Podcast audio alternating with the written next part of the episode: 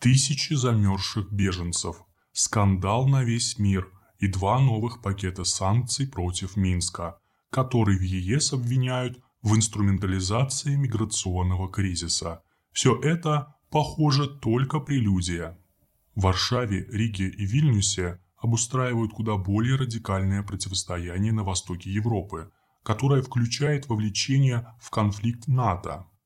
Миграционный кризис на польско-белорусской границе может стать мотором для продвижения тех планов, на которые до недавнего времени не решались пойти ни в ЕС, ни в НАТО. Речь не о санкциях против Минска, принятие которых фактически предрешено, хотя детали и формат еще обсуждаются, и даже не о том, выбьет ли Варшава явочным порядком себе право на собственную миграционную политику, которая, в частности, не допускает пограничных инспекций ЕС. Не дожидаясь, пока будет определено, какие персоны, какие аэропорты, а также турфирмы, авиакомпании и даже гостиницы станут объектом европейского гнева, ставшие на страже восточных рубежей ЕС Польша, Латвия и Литва настаивают на куда более стратегических нововведениях, которые выходят далеко за рамки текущего кризиса. Если они будут приняты, нынешний пограничный коллапс не просто затянется, он рискует стать перманентным. Для начала приглядимся к последовательности событий. Еще в начале прошлой недели, когда в сети и на телевидении только начинали тиражировать тревожные картинки с польско-белорусской границы, а в ЕС еще не отчаялись добиться допуска на ее сотрудников Европейского пограничного агентства Frontex, в Варшаве на правительственном уровне заговорили о гибридной атаке. Эту военную терминологию подхватили в Риге и Вильнюсе, во многом из опасения, что от польских погранзаслонов мигранты пойдут на север.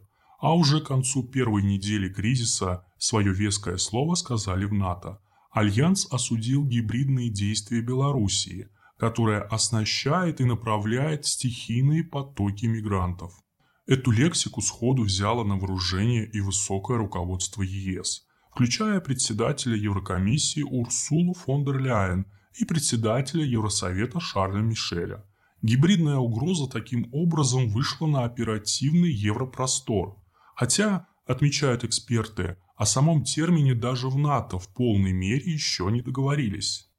Примечательно, что на условиях анонимности это отмечали в западной прессе и высокопоставленные военные.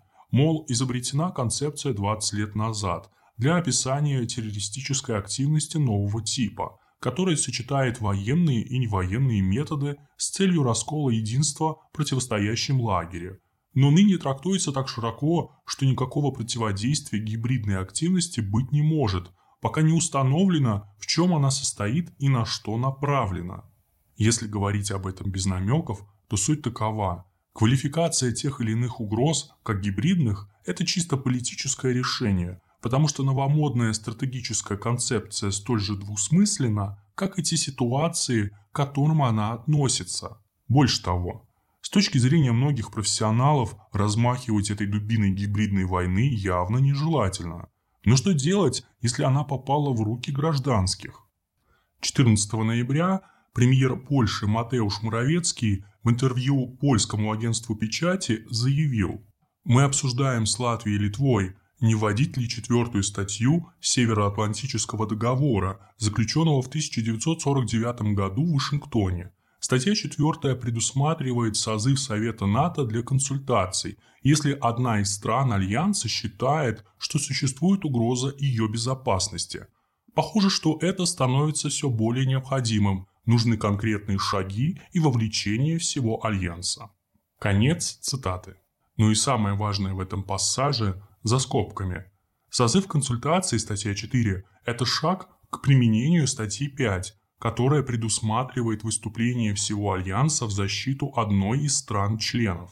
Важно добавить, ряд восточноевропейских стран, в том числе Польша, уже давно добиваются включения гибридных атак в список тех угроз, которые могут вызвать коллективный ответ. Более того, на последнем июньском саммите глав государств и правительств 30 стран-членов Альянса в Брюсселе Рубикон был, правда на словах, перейден. НАТО готово по решению Североатлантического совета оказать содействие любому государству НАТО на любом этапе гибридной кампании, проводимой против него. В случае гибридной войны Североатлантический совет мог бы принять решение о приведении в действие статьи номер 5 Вашингтонского договора, как и в случае вооруженного нападения. Как же, по каким критериям оценивается угроза, учитывая расплывчатость термина, и как далеко может завести вся эта гибридная риторика, если критериев нет. Очень похоже, что именно это в Варшаве настроены выяснить. Кризис с мигрантами, которые рвутся в Европу через Белоруссию, хороший повод. Правда, если бы его не было, то весьма вероятно, возник бы какой-то другой. Когда у Польши искрит с партнерами по Евросоюзу, она нередко ссорится с соседями на Востоке, чтобы напомнить, что стоит на защите Европы. Да и Латвия не отстает. Начать на границе с Белоруссией в разгар кризиса с беженцами военные маневры, которые не анонсировались, это тоже такой своеобразный вклад в защиту Европы. Ставки в этих геополитических маневрах настолько головокружительные, что даже трагическая ситуация с беженцами отходит на второй план. Какой там ЕС со своими стратегиями по беженцам – вечными согласованиями и претензиями к суверенной польской судебной реформе, за которую грозят лишить еврогрантов. Подтягивание к очередному конфликту с соседями на границах Евросоюза всего Североатлантического альянса на основании боевых статей – это залог перманентной стратегической напряженности, которая может теперь возникать по поводу и без повода, на основании произвольной трактовки политической конъюнктуры. Вот пусть теперь попробует Брюссель урезать евросубсидии. Все это очень похоже на гибридную разведку боем. А что если в итоге выяснится, что правила игры в ЕС теперь определяют не только в Брюсселе, Берлине или Париже? Чем хуже Варшава, который в НАТО уютнее, чем в ЕС?